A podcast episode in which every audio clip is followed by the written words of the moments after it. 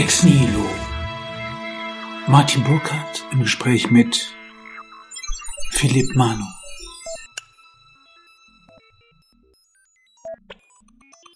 Ich freue mich, mich heute mit Philipp Mano über Karl Schmidt austauschen zu können.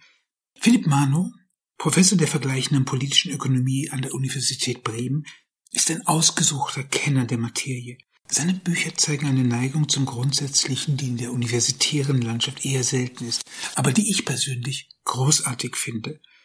Da findet sich ein Buch über den Schatten des Königs bei Surkamp 2008, dann eines über politische Ursprungsfantasien, da geht es natürlich um den Leviathan, und wenn wir weiter an unsere Gegenwart heranrücken, findet sich eine Ökonomie des Populismus von 2018, ein Jahr später eines über die Entdemokratisierung der Demokratie, und beide Bücher sind bei Surkamp erschienen. Und in diesem Jahr, also 2022, hat Philipp Manu beim Waldstein Verlag das Buch Nehmen, Teilen, Weiden herausgebracht, Karl Schmidts politische Ökonomie. Ein Buch, über das sich Herfried Münkler in der FAZ überaus lobend ausgelassen hat. Was ich an seiner Gedankenführung so überaus interessant finde, ist, dass Philipp Manu die innere Kohärenz des Schmidtschen Denkens herausarbeitet. Ja, dass er in seinem Spätwerk so etwas wie eine erste Theorie der Globalisierung entdeckt. Ersteres ist schon deswegen ein großer Schritt, weil Schmidt gemeinhin als ein Chamäleon gilt, als derjenige, der sein Mäntelchen ganz opportunistisch nach dem Wind zu hängen weiß. Wenn man sich die Schmidtsche Anhängerschar anschaut, könnte man tatsächlich diesen Eindruck hegen. Denn er hat nicht nur, wie allgemein bekannt, bei den Nazis reüssiert, sondern auch bei der Linken. Walter Benjamin beispielsweise war ein großer Fan. Noch bizarrer.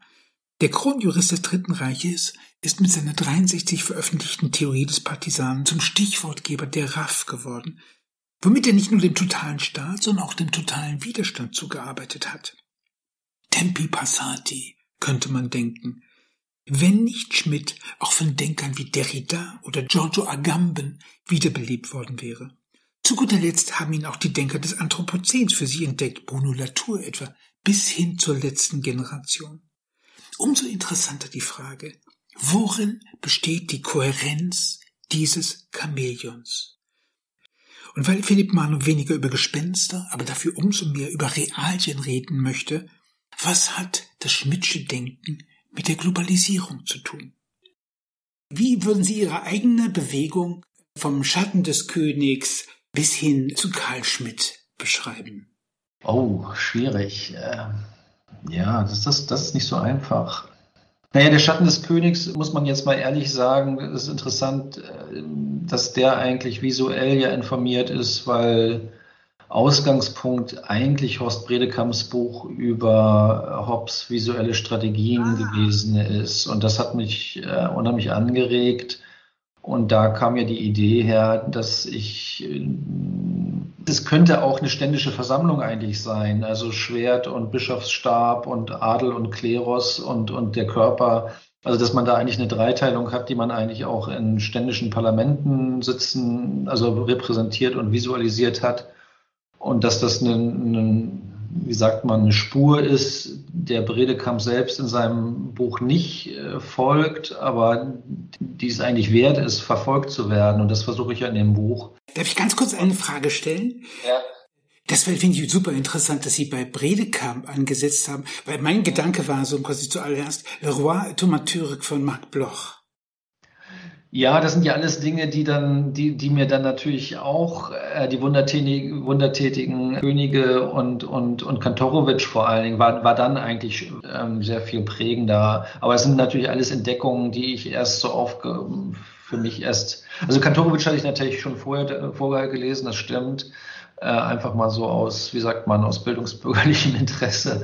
Und äh, aber dann taten sich natürlich diese ganzen Verbindungen auf einmal auf. Marc Bloch habe ich natürlich tatsächlich dann erst später wahrgenommen, ähm, bis hin dann wirklich auch zu diesen ethnologischen Studien, die das Ganze für das afrikanische Königtum auch nochmal auch nochmal ähm, äh, wieder auf, aufleben lassen. Aber also das war so ein bisschen die Denkbewegung. Nicht? Also man kommt letztendlich aus einer politikwissenschaftlichen Perspektive, sieht dann aber bestimmte ja, man wird angeregt durch, durch kunstgeschichtliche Rekonstruktion, wenn man so möchte. Und, und, und also, dass man dann von Hobbes Leviathan auch irgendwann bei Schmidt landet, ist, ist dann ja wahrscheinlich leicht nachzuvollziehen. Ja. Haben Sie zu der Zeit auch schon den Behemoth von Hobbes gelesen?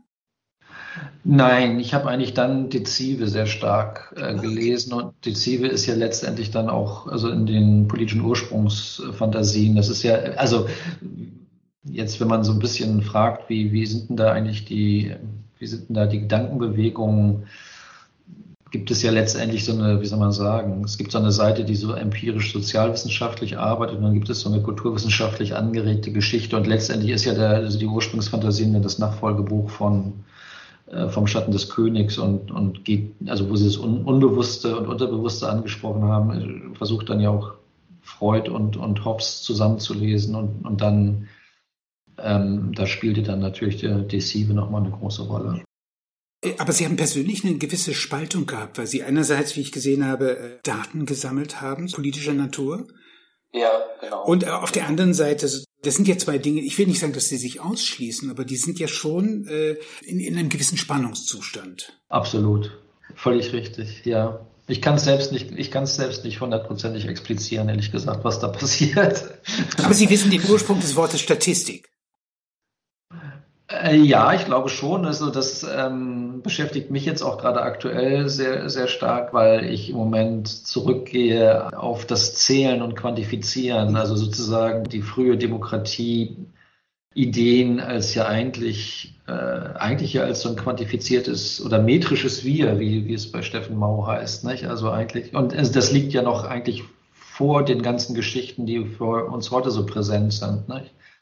Statistik als Staatswissenschaft ist ja verrückt, muss man sagen. Also das war eine Linie, die mich unglaublich äh, beschäftigt hat, weil in meiner Computeranalyse das eine ganz wesentliche Rolle gespielt hat. Charles Babbage als Begründer der Royal Statistical Society in England. Ist quasi ein ja. Computerpionier, der da die erste Lebensversicherung in die Welt äh, setzt. Das hat mich ja. unglaublich beschäftigt, weil das natürlich auch andere Begriffe von Kommunität letztlich mit sich bringen.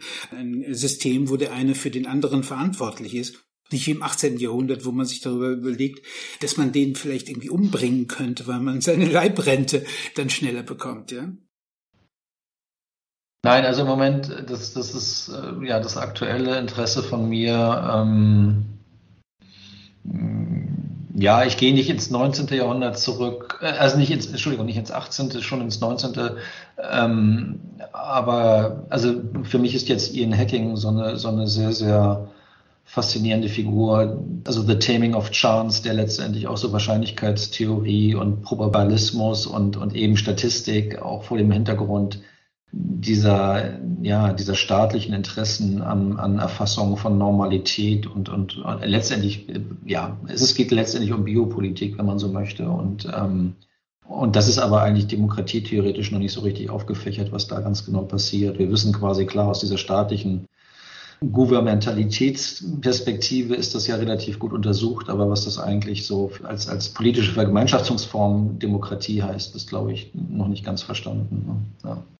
Interessant, jetzt haben wir den Schatten des Königs und die Statistik und stecken schon mittendrin in der Dunkelheit, diesen vergessenen oder zumindest deutlich unterbelichteten a priori. Und vielleicht nehmen wir jetzt, um unseren Weg zu Karl Schmidt zurückzufinden, das Diktum seines Schülers Böckenförde. Der freiheitliche, säkularisierte Staat lebt von Voraussetzungen, die er selbst nicht garantieren kann. Das ist doch der Punkt, der Sie interessiert. Die Politik von dem Staat, oder? Ja, also Böckenförde, also das ist ja schon, ja, man könnte fast sagen, es säkularisiert der Schmidt, wenn es, wenn es so, ja. wenn, wenn es nicht so paradox wäre, nicht? Also das ist nochmal eine ganz eigene Konstruktion. Er leitet das ja tatsächlich in etwas, in also sehr, sehr geordnete und weniger dann dauernd die Ordnung sprengenden Rahmen hinein. Also Also das ist, das ist jetzt nicht, nicht mein Ausgangspunkt. Das wäre jetzt für mich interessant, sozusagen zeitgeschichtlich, was, was passiert da eigentlich? Also ein Katholik, der in, in der Sozialdemokratie tätig ist und dann irgendwie dieses neue Gemeinwesen, Bundesrepublik irgendwie ja doch auch, wie soll man sagt, später auch sehr, sehr prägt in, an, an, an, an wichtigen Stellen, aber der ja erstmal so, so Vermittlungsfunktionen erfüllt. Aber das so das, das ist ja schon sehr, sehr gezähmter, befriedeter und wie soll man sagen, schon eigentlich so ein bisschen in diese, in dieses, in dieses, in diese Nachkriegsordnung eingepasster Schmidt. Ja. Ich bin vollkommen einverstanden. Böckenförde ist ein homöopathisch verdünnter, bundesrepublikanisch säkularisierter Schmidt. Tatsächlich nehme ich das Böckenförde-Diktum gar nicht so sehr wörtlich, als vielmehr als Symptom. Einfach deswegen, weil dieser Satz jetzt in aller Munde ist. Offenbar, das ist die Botschaft, entdeckt die Gesellschaft, dass a priori existieren, die einem gar nicht so richtig bewusst sind. Ja. Wobei das immer so, man hat das Gefühl, das ist ja so, das ist ja im Grunde, also man sagt manchmal zu Tode fotografiert, hier würde man vielleicht sagen zu Tode zitiert. Ähm, es scheint irgendwie so eine, es scheint so eine Art Friedensformel zu sein, die, mit der sich diese Bundesrepublik irgendwie total gut, ähm, ja, also irgendwie so auf den Begriff äh, gebracht fühlt. Und man könnte jetzt nochmal überlegen, was sind genau die, die, die Erfolgsbedingungen dieses Satzes eigentlich. Man hat so das Gefühl, okay, da kommt, das, das ist nochmal so eine Einfallsschneise für, was weiß ich, für das, was man dann später Zivilgesellschaft nennt. Das hat ja auch so was jetzt wenn ich mal ein bisschen gemein bin, was leicht kuschelig, was leicht kuscheliges, während, während Schmidt ja selbst, wenn man das, wenn man diese Sachen aus den späten 20er, 30er Jahren liest, der spricht ja immer von den Protesters indirekter und für den ist das ja alles andere als irgendwie, für den ist es ja eine wahnsinnige, eigentlich ja eine Horrorvorstellung, dass die indirekten Mächte diesen Staat irgendwie sich, sich dienbar machen und zur Beute machen oder, oder über ihn herrschen und so weiter und so fort. Also ich weiß gar nicht, ob, ob Schmidt selbst so glücklich wäre, also zumindest mit dieser Interpretation dieser böckenförderischen Friedensformel, die, die, auf die sich diese Bundesrepublik dann irgendwie so ein bisschen so geeinigt hat, hat man das Gefühl. Aber wenn man das Gefühl hat, so ja, da gibt, muss es dann irgendwie halt irgendwelche gesellschaftlichen Vorfeldorganisationen geben, möglicherweise Kirchen, vielleicht Gewerkschaften und jetzt später irgendwie, was weiß ich, irgendwie halt das, was man dann so schön diffus und unpräzise halt Zivilgesellschaft nennt. Und, und die sorgen dann irgendwie schon so für, für Vorge, Vor, Vorvergemeinschaftung sozusagen. Und also das ist, so, so kommt der Satz immer bei mir an. Das, da habe ich immer das Gefühl, okay, deswegen wird er so gern zitiert. Ne? Aber wenn wir jetzt mal diesen Satz wieder rückübersetzen in das Denken des Begriffsballistikers, was ich eine großartige Formulierung finde, als Selbstcharakterisierung von Schmidt, alle prägnanten Begriffe der modernen Staatslehre sind säkularisierte theologische Begriffe. Das ist ja der eigentliche wahre Satz dieser Bockenförde-Nummer. Sie haben vollkommen recht. Bockenförde ist so bundesrepublikanische Einheitsbrei. Man will das so Anstößige nicht. Aber das ist ja der anstößige Satz. Alles ja. kommt aus der Theologie. Ja, richtig. Ich habe ja ich habe da ja eine Spezialinterpretation zu, zu diesem Satz, ähm, der in der Literatur sicherlich nicht allgemein konsentiert und, und akzeptiert wird. Aber in meiner Wahrnehmung, also erstmal würde man ja sagen, das, das ist mal wieder ja, das ist ja so eine große Geste. Ne? Man denkt immer so, ja, wirklich alle, alle, also alle Sätze der modernen Staatstheorie, wirklich, also, und vor allen Dingen wird man ja auch ein bisschen stutzig, weil wenn man in dieses Buch dann weiterliest, so viel Evidenz für seine These bringt Schmidt dann ja gar nicht. Im Grunde genommen bringt er ja so zwei Beispiele. Das eine Beispiel ist diese Parallele zwischen Ausnahmezustand und, und göttlichem Wunder.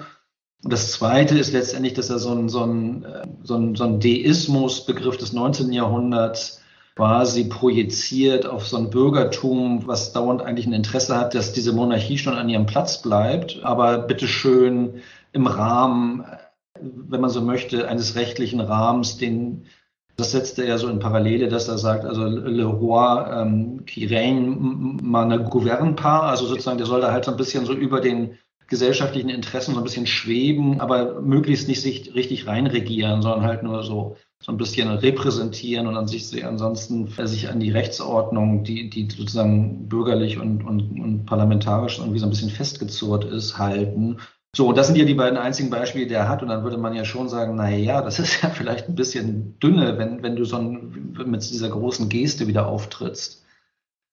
Und meine These ist ja so ein bisschen, dass das, das eigentlich, dass, dass Schmidt da was ganz Perfides macht. Es ist ja eigentlich sein Beitrag zur Gedenkgabe für Max Weber. Das ist ja nur ausgekoppelt. Und ähm, naja, und wenn man dann ein bisschen danach denkt und weiter das verfolgt, dann stellt man ja fest, naja, da gab es ja mal so eine Charisma-Theorie von Max Weber. und eine Vorstellung, naja, wir haben sozusagen Rationalisierung und also entweder haben wir Tradition oder eben Berechenbarkeit sozusagen, also eine, eine Art Legalismus. Und, und dann haben wir ja als, als dritte Legitimationsform eben das Charisma. Und, und das ist ja nun eindeutig, eindeutig ein theologischer Begriff. Und bei, bei Max Weber wird dieser Begriff ja zu einer allgemeinen soziologischen Herrschafts, äh, Herrschaftstheorie benutzt. Ähm, also, und das ist jetzt meine Privatsicht auf, auf diese oder These auf diese Dinge. Was eigentlich hier Schmidt macht, er in einer Gedenkgabe für, für den frisch verstorbenen Max Weber destruiert er eigentlich dessen, äh, dessen politische Soziologie und sagt, na ja, also da, das ist eigentlich verkappter Protestantismus, was ihr hier macht. Nicht? Also ihr, entweder habt ihr sozusagen eine Theorie der Regelmäßigkeit, der, also der sozusagen Legalität aus, aus schlichter Versachlichung und Verregelmäßigung, oder ihr habt Tradition. Das sind jetzt beides Dinge, die eigentlich äh, in der Moderne nicht mehr so, ähm, also die sozusagen eigentlich inhaltsleer sind. Und dann, wenn es um, wenn es richtig um das Politische geht, dann habt ihr nur so eine komische Ergriffenheitssemantik, die eigentlich aus der protestantischen Theologie herauskommt. Und ich glaube, ehrlich gesagt, dass äh, die, die Bombe, die er da ganz leise zündet, äh, ist eigentlich eine Bombe, die, die er an die Webersche Soziologie legt und sagt, was ihr, eigentlich was ihr macht, ist politische Theologie. Ähm, ihr nennt es dann zwar dauernd säkularisiert, aber es kommt ganz direkt aus so einer paulinischen Charisma, Ergriffenheit und so weiter. Ähm, und das ist eindeutig protestantisch und sieht gar nicht, dass es auf der Welt auch noch was anderes als Protestantismus gibt. Man könnte ein Gegenargument machen. Ich verstehe das sehr gut. Ich glaube, dass er, dass er tatsächlich irgendwie diese Weber-Rechnung ausficht. Er pinkelt eigentlich ja. ein bisschen auf sein Grab. Weber hat ja auch einige Dinge, die nicht ordentlich erledigt sind. Also die protestantische Ethik und die Geburt des Kapitalismus, sagt er selber, so eigentlich müsste ich weiter zurückgehen. Wenn er ehrlich gewesen wäre, hätte er vielleicht ins zwölfte Jahrhundert zu Bernhard von Clairvaux und zu den Zisterziensern in diese äh, Zisterzienser-Gotik zurückgehen müssen. Aber der Punkt, der interessant ist, der mich interessiert als kulturtheoretisch denkender Mensch, hat Schmidt nicht vollkommen recht. Das stärkste und massivste Bild, das sein Denken unterstützt, ist eigentlich die Verwandlung vom Christus zum Fiskus. Also die Tatsache, dass der Fiskus, der früher nur ein römischer Staatsschatz war, gar nichts Besonderes eigentlich, die Schatulle des Kaisers, die wird von den elisabethanischen Juristen dann umkodiert und dann entdeckt man, dass der Fiskus ja gedacht werden könnte als eine Korporation, die nicht stirbt, die allgegenwärtig ist, die zum Beispiel bei jedem äh, Steuersünder sozusagen quasi in dieser feudalen Ordnung, die noch keine richtige direkte Steuer kennt, auch im Folgejahr, nachdem sie im letzten Jahr zum Beispiel keine Steuer kassiert, immer noch kommt und sagt, ja, der Fiskus ist allgegenwärtig, ist Christus ebenbildlich auf Erden. Quia quod non capit Christus, capit Fiskus. Was Christus nicht schnappt, schnappt der Fiskus. Da sind wir total in der Immanenz drin. Und ich würde sagen, das Erstaunliche an der Schmidtschen Deutung ist, dass er diese historischen Momente, deshalb habe ich in diesem kleinen Text auch über, über, über die Renaissance, über den Fiskus im 15. Jahrhundert, den Katastro, die erste europäische Datenbank geschickt. Das Erstaunliche an Schmidt ist, der geht nicht zurück. Alles wäre über ihn hineingeboren. Er hätte tausende von Argumenten nehmen können. Stattdessen nimmt er diesen Satz und unterfüttert ihn nicht. Er beerdigt Kelsen und die ganzen liberalen Denker des 19. Jahrhunderts, aber er nimmt die Geschichte nicht. Er nimmt dieses Unbewusste stattdessen so quasi wie als eine Potenz, als eine Selbstermächtigung.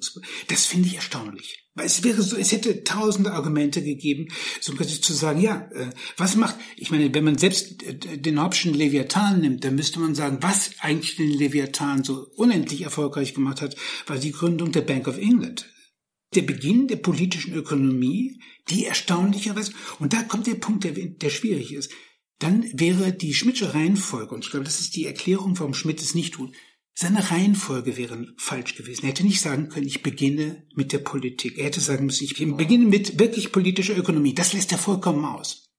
Das ist das Erstaunliche an diesem Satz. Was fast hm, sich mit meiner Interpretation decken könnte, weil er in dem Moment eigentlich ein anderes Interesse hat. Also, ähm, also viel ist ja diese wirklich ganz kleine Schrift so interpretiert worden, als sei sie eigentlich der Auftakt zu einer eigenen politischen Theologie und auch also sozusagen als sei das von ihm als Proponenten quasi formuliert. Und wenn, wenn man wenn man die Möglichkeit zumindest in Betracht zieht, das, was er hier eigentlich macht, aus dieser Tagebuchzeit äh, gibt es ja auch den Eintrag, ich schreibe immer ein Buch gegen etwas. So und, und, und man, wir kennen ja auch den Begriff, dass, oder, oder die Äußerung von ihm, dass sich sozusagen die Begriffe erst darüber erschließen, indem man eigentlich versteht, gegen was sie sich wenden. Und ich glaube, dass das, das sind sowieso erstmal typische und, und gute Selbstbeschreibungen seines Anliegens, aber wenn man das jetzt konkret auf diesen sehr kleinen Text von 21 nimmt und dann eben in Betracht zieht, dass das eigentlich äh, in, in, besonders perfider Art und Weise eine, eine, ein Anschlag auf die, auf die Webersche Herrschaftssoziologie ist, die ja ganz in ihrem Kern tatsächlich säkularisierte Theologie ist, nicht? also mit dem Charisma-Begriff. Und die kommt ja direkt auch von Rudolf Sohms Kirchengeschichte, das entleiht er sich da ja dann, dann würde sich das eigentlich decken mit Ihrer Beobachtung, dass Sie sagen, na ja, wenn es Ihnen wirklich ernst gewesen wäre, das als, als eine ganz eigenständige Theorie zu entfalten, als ein eigenständiges Argument, was, dann hätte all das nahegelegen, was Sie sagen.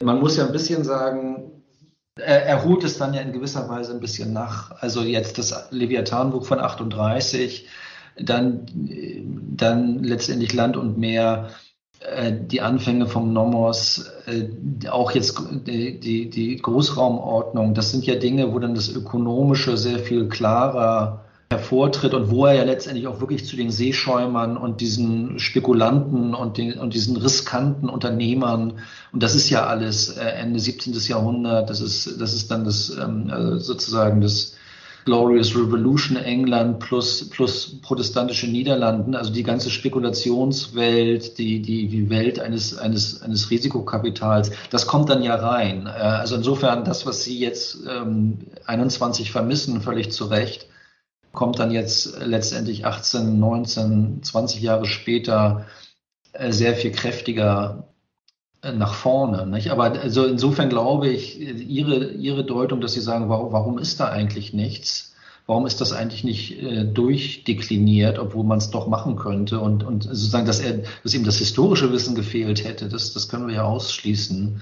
Äh, und meine Deutung, die sagt, na ja, das ist eigentlich, es ist gar nicht so, dass ich, dass er selbst diese These zur Blüte bringen möchte, sondern es ist eigentlich so ein, so ein, so ein verdeckter Anschlag auf, ähm, auf das, was er ja auch letztendlich als Außenseite, als protestantische deutsche Universität wahrnimmt, mit ihrer, mit ihrer Selbstbezogenheit eines, ja, dieses National- und Kulturprotestantismus, eines, eines Webers oder auch anderer. Ähm, ne, dann, das, das würde ja durchaus ähm, zueinander passen, was Sie sagen. Ne? Ja, ja. Was ich interessant finde, was würden Sie von dem folgenden Gedanken halten? Dieser Satz oder auch die Entdeckung ist also quasi eines theologisch verborgenen Restes, ja, bei Weber, bei Kelsen, bei wem auch immer, ist ja im Grunde genommen, als ob man das Unbewusste der anderen hineinschauen könnte. Also man ist plötzlich in der Situation eines Analytikers, der ein großes begriffliches Schwert hat, mit dem man auf den anderen auch losgehen kann. Und Schmidt nutzt das ja unglaublich.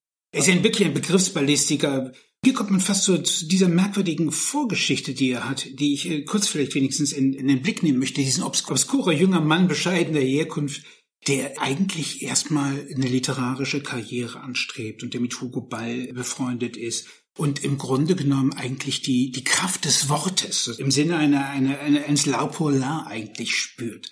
Wie würden Sie diese Entwicklung von, es sind ja wenige Jahre im Grunde genommen, es geht in den Krieg, er hat diese sonderbare Beziehung zu dieser, zu dieser Hochstaplerin. Kari, Kari, ja, genau. Mhm. Wie würden Sie das Psychogramm dieses Mannes, der eine gescheiterte oder vielleicht noch gar nicht angegangene literarische Karriere da hat, hin zu dem, äh, der dann in, im Jahr 1922 mit seiner politischen Theologie die Bühne stürmt? Ja, das ist, ähm, interessant. Also als er an die, als er an die Universität kommt, möchte er Philologie studieren. Ähm, er, äh, in der Schulzeit, so, soweit ich das weiß, ich bin da jetzt nicht die beste Auskunftsquelle, aber was ihm ja völlig, völlig glücklich macht, ist ja wirklich ist, ist Latein und Altgriechisch. Also das ist sozusagen seine Welt. Da geht er völlig auf und er kommt an die, an die Universität und möchte eigentlich Philologie studieren. Ich glaube, es ist irgendwie sein Onkel aus, aus dem Saarland, der sagt so, Junge, jetzt machen wir was Vernünftiges. Das ist ja, das ist, und, und er, und was er dann ja entdeckt, ist, dass er quasi über die, das Studium des Rechts, erstmal sozusagen ja auch Studium des römischen Rechts und so weiter, die, die, die Juristen müssen jetzt ja erstmal äh, auch in die Lateinkurse und, und, und, und lernen da den Codex Justitian und, und so weiter und so fort. Und da geht, und da geht er ja völlig auf und, und bleibt bei der, bei der Juristerei. Äh, aber was Sie beschreiben, finde ich interessant, weil das scheint mir auch so zu sein, der, die latente Spannung, die in diesen Texten drin äh, steckt und die, die diese Texte auch so völlig faszinierend macht und die auch immer so was die dadurch irgendwie auch so was wieder, also so einen Widerhaken haben, die einen irgendwie so auf, äh, fängt, ist, glaube ich, tatsächlich, dass wir es zu tun haben quasi mit juristischer Analytik und, und Ordnung und, und, und sozusagen Kategorisierung und einem brodelnden, einer brodelnden Sprache. Also und, das, ich, ich habe ich hab das sozusagen jetzt mal so paraphrasiert. Es gibt ja das, das Statement eine Welt größtmöglicher Spannung und man hat das Gefühl, das sind eigentlich Texte größtmöglicher Spannung, weil sie genau diese diese beiden Elemente jeweils in sich verbinden. Das ist also ein hohes, extrem hohes Sprachgefühl, auch eine ganz er hat ja eine eigene Theorie der Rede eigentlich, auch der Öffentlichkeit, auch des Schweigens. Ähm, das kommt dann ja nach 45, wird das ja immer stärker, aber dass, dass zum Beispiel das Schweigen eine wesenshafte Form des Redens ist, schreibt er schon 24 in Anlehnung an Heidegger. Es gibt jetzt ein sehr schönes neues, ähm, einen neuen Aufsatz von Florian Meinl über die Gegenkraft des Schweigens bei, bei Schmidt. Das ist also ein ganz großes Thema, was sich eigentlich schon seit, ja, seit den Zehnerjahren sozusagen bei ihm durch, durchzieht äh, immer wieder in Bemerkungen. Und also er ist hochsensibel. Die, die, die Sprache hat es noch gewusst. Er, er ist also, er weiß, dass Sprache ortsabhängig ist, was man sagt, hängt davon ab, wo man es sagt. Ähm, er, er, weiß, dass Sprache sozusagen eine eigene Erinnerung hat. Also das ist, das ist völlig faszinierend. Er hat da, ähm, ist ein, ein unheimlich äh, hochreflektierter ähm, Sprachtheoretiker, wenn man so möchte, und dadurch auch teilweise Schweigenstheoretiker. Sehr interessante Theorie der Öffentlichkeit und ihrer, ihrer Fallstricke, die, die Sinnverfälscher und die Lautsprecher und so weiter und so fort. Naja, und, und, und ich glaube, daher kommt schon, also das, das führt, glaube ich, auch auf das zurück, was Sie sagen. Nicht? Also sozusagen, das ist das Literarische und das Juristische sind auf eine ganz eigenartige Art und Weise zusammengebunden.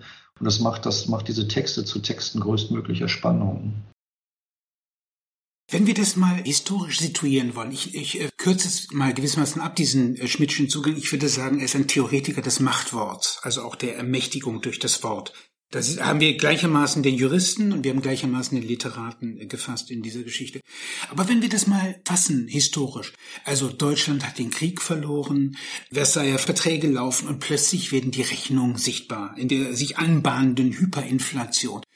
Zugleich erlebt er so als jemand, der künstlerisch doch auch ein Sensorium hat, er erlebt er natürlich auch Dada, also die vollkommene Vernichtung, wenn man so will, der ganzen abendländischen Metaphysik, dass man äh, eigentlich Unsinn betrieben hat. Also eine unglaubliche Wertekrise im ökonomischen, eine Wertekrise im geistigen, eine Wertekrise auch, dass diese Gesellschaft in so eine Art von Turbulenz hineingeht.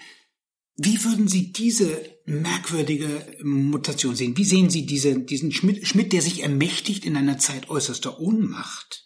Das ist ja der Zusammenhang, der so paradox ist an dieser Geschichte. Ja, das, das, ähm, das glaube ich ist richtig. Also man kann sich vielleicht nur schwer vorstellen, was, was das für Umwälzungszeiten sind. Er ist ja in München, er ist äh, auch an diesem Kommando da. Ähm, er ist jetzt zum Militär eingezogen, aber wird ja äh, aufgrund auch von protegierenden Maßnahmen, muss er ja nicht an die Front sondern ist er, ist er quasi auf, in dieser Zensurbehörde dieses bayerischen Armeekorps eingesetzt, was ihn natürlich auch interessanterweise so äh, mit, mit, mit interessanter Literatur konfrontiert. Äh, es geht alles über seinen Schreibtisch. Nicht zuletzt landet Thomas Manns Korrespondenz auf seinem, äh, auf, seinem, äh, auf seinem Schreibtisch, weil Thomas Mann sich bestimmte Bücher hat kommen lassen, die sozusagen eigentlich auf dem Index stehen und dann nachfragt, wie, wie sei es denn damit und so weiter und so fort. Also es ist eine, ist eine gleichzeitig verkehrt er ja in dieser Schwabinger Bohem-Szene, Äh, also das ist, und, und gleichzeitig haben wir sozusagen die auch ja die, diese Münchner Wirren nach dem Ersten Weltkrieg, also also Räterepublik und und Kurt Eisner und so weiter und so fort und und währenddessen besucht er da die Vorlesung. Also das ist das ist eine das ist wirklich eine ganz wahnsinnige Zeit. Und klar, das ganze Wilhelminische ist, es ist natürlich, ja, es ist völlig entwertet, es ist völlig de, de, delegitimiert. Also man, man kann sich das in seiner Radikalität vielleicht gar nicht vorstellen. Und, und also wenn man vielleicht muss man es zusätzlich auch noch sagen, ist er ja in der Zeit auch alles andere als ein irgendwie gesicherter, ähm, äh, gesicherte Existenz. Also er, er, ist, er ist bitterarm. Diese ganzen Tagebücher-Einträge sind äh, geprägt von einem, von einer schreienden Geldnot, die natürlich auch teilweise daher kommt, dass er, dass er gleichzeitig auch eine verschwenderische einen verschwenderischen Umgang mit, mit dem wenigen Geld, was er hat, treibt. Das ist also auch da in der Hinsicht eigentlich eine Bohem-Existenz. Aber er ist natürlich auch irgendwie so ein, er ist ein Sauerländer Katholik. Also er ist ein völlig, also aus, aus, aus letztendlich so kleinbürgerlichen Verhältnissen. Das ist, äh, und, und er fühlt, er ist ja auch, fühlt sich eigentlich überall unwohl, wenn man so möchte. Auch an dieser deutschen Universität fühlt er sich dann sehr unwohl, weil er auch das Gefühl hat, das ist, also er schreibt es ja auch sofort, die deutsche Universität ist protestantisch. Also das ist, so, und das muss man ja fast noch äh, so an, noch da drauflegen, dass ja seine Zukunft, was er nun macht, ob er Anwalt wird, ob er überhaupt irgendwie Geld verdient und so weiter und so fort. Das ist, es ist alles, steht alles völlig in Frage. Und ähm, ja, also die also Souveränität, souverän ist, wer über den Ausnahmezustand entscheidet. Ja, das ist dann schon 21, 22 ähm, kann man sagen, ob ist das sozusagen, ist das eine Reaktion darauf? Kann sein. Ähm, ich wehre mich immer so ein bisschen gegen psychologisierende Geschichten. Ich denke auch, dass so die Rezeption seines Werkes so ein bisschen durch Biografismus irgendwie, wie soll man sagen, äh, so leicht beschädigt ist. Insofern weiß ich, kann ich dazu wahrscheinlich auch gar nicht so viel Schlaues sagen. Aber schon, er schreibt ja die Diktatur, das ist ja, wenn ich mich richtig erinnere, ist das 1919, ist das schon. Ähm, ähm, auf alle Fälle, da ist ja schon so eine interessante Wendung. Ich kriege es jetzt wahrscheinlich nicht mehr hundertprozentig zusammen, aber der Diktator ähm, der Diktator setzt die ihm diktierten ähm, Dinge um. Also, da, da, also er, er, hat ja sofort auch eine, wie sagt man, sofort auch eigentlich immer eine reflexive Wendung des Ganzen. Klar, es, der, der Diktator ist jemand, der diktiert, aber er setzt eigentlich ihm, die ihm diktierten äh, Dinge um. Also das ist ja diese ganz komische Figur, dass wir eigentlich in der modernen, die jetzt keinerlei transzendentale Legitimation bekommt, bekommen wir irgendwie eine Legitimation, die ja eigentlich heißt, ich spreche im, also ich spreche zum Beispiel im Namen des Volkes oder irgendwie sowas. Aber das sind ja immer, sind ja schon immer sehr, sehr, wie sagt man, äh, seltsam paradoxe Ermächtigungsvorgänge. Ne? Also das ähm, ne, und, und, und das reflektiert er eigentlich schon. Und da gibt es irgendwie auch eine schöne Passage, wo er sagt, na ja, eigentlich ist das sozusagen zwischen dem, der diktiert und dem, der diktiert wird, das ist eigentlich eine fast schönere Dialektik als die von Herrn Knecht, weil sie irgendwie auf Hören und Sprechen basiert. Da gibt es eine ganz kleine Tagebuchnotiz dazu. Und auf alle Fälle ist es bei ihm immer sofort gebrochen. Es ist jetzt nicht einfach, dass man sagt, okay, alles ist chaotisch und ich will jetzt so eine Art, ich will so eine Art, ich weiß nicht, ich, ich ziehe mich aus dem Schopf, mit dem Schopf aus dem Sumpf. Das ist es nicht. Es ist ja bei ihm sofort gebrochen. Ne? Das finde ich interessant. Ich, mir leuchtet in gewisser Hinsicht auch Ihre Reihenfolge von der nackten Gewalt, also hin zur Institutionalisierung, hin zur Ökonomie. Das ist ja die Logik, der Sie folgen, die im Schmidtschen Werk definitiv zu finden ist. Gleichwohl, ich will immer noch auf diesen Anfang hinaus, weil der so paradox ist. Er schreibt in seinem Tagebuch, Freud ist ein Schwein. Auf der anderen Seite, der Feind ist meine eigene Frage in Gestalt. Den Theodor Däubler-Satz nimmt er auf. Äh, das heißt, wir sind in einem projektiven Mechanismus, der crazy ist. Und ich würde Ihnen sogar an der Stelle absolut recht geben. Was Schmidt begreift und der ist wahrscheinlich gar kein so großes Chamäleon oder Opportunist oder, und er hatte durchaus eine gewisse Stringenz in seinem Denken. Was er, er hat ein unglaubliches Sensorium für Macht. Der, der kann sich an das Triebwerk, an das Plasma, würde Castoriadis wahrscheinlich sagen. Er kann, ist angeschlossen an das Plasma und kriegt also mit sozusagen quasi, was ihn ermächtigt. Das heißt also, diese Punktierung, der Ausnahmezustand, das trifft ja vollkommen den Nerv der Zeit. Ich meine, es ist ja kein Zufall, dass jemand wie, wie Benjamin im Grunde genommen die Kritik der Gewalt, die Benjamin schreibt, das ist äh, Schmidt eins zu eins. Und dann sieht man bei links und rechts eigentlich gleichermaßen, äh, konservative oder kommunistische Revolution, sieht man gleichermaßen eine Begeisterung eigentlich für diese Selbstermächtigungsform. Die aber davon leben, und das ist das Interessante, die leben davon, dass man sich quasi an seinem Feind festklammert, ja. Wo wäre Schmidt, wenn er keinen Feind hätte? Wo wäre er, wenn er keine Gegenrede hätte? Und ich glaube, an der Stelle käme man zu ganz merkwürdigen Dingen. Er, er müsste sich mit dem beschäftigen, was er selber erfolgreich verdrängt. Deshalb ist das Schweigen, was Sie vorhin gesagt haben, äh, Schmitz, als, als eigene Form sozusagen quasi wirklich interessant, weil es eben auch ein Verschweigen und ein Verdrängen ist. Ein, ein absolut erfolgreiches Verdrängen, muss man sogar sagen. Ich würde Ihnen absolut recht geben in Hinsicht auf die Elektrifizierung der Welt. Dummerweise sagt Lenin diesen Satz, weiß nicht, 22 oder so, ne? Kommunismus, Sowjetmacht plus Elektrifizierung. Das kommt bei, bei Schmidt ja viel später. Die Technik spielt ja in den 20er Jahren so gut wie keine Rolle. Oder wenn höchstens eine störende. Oder.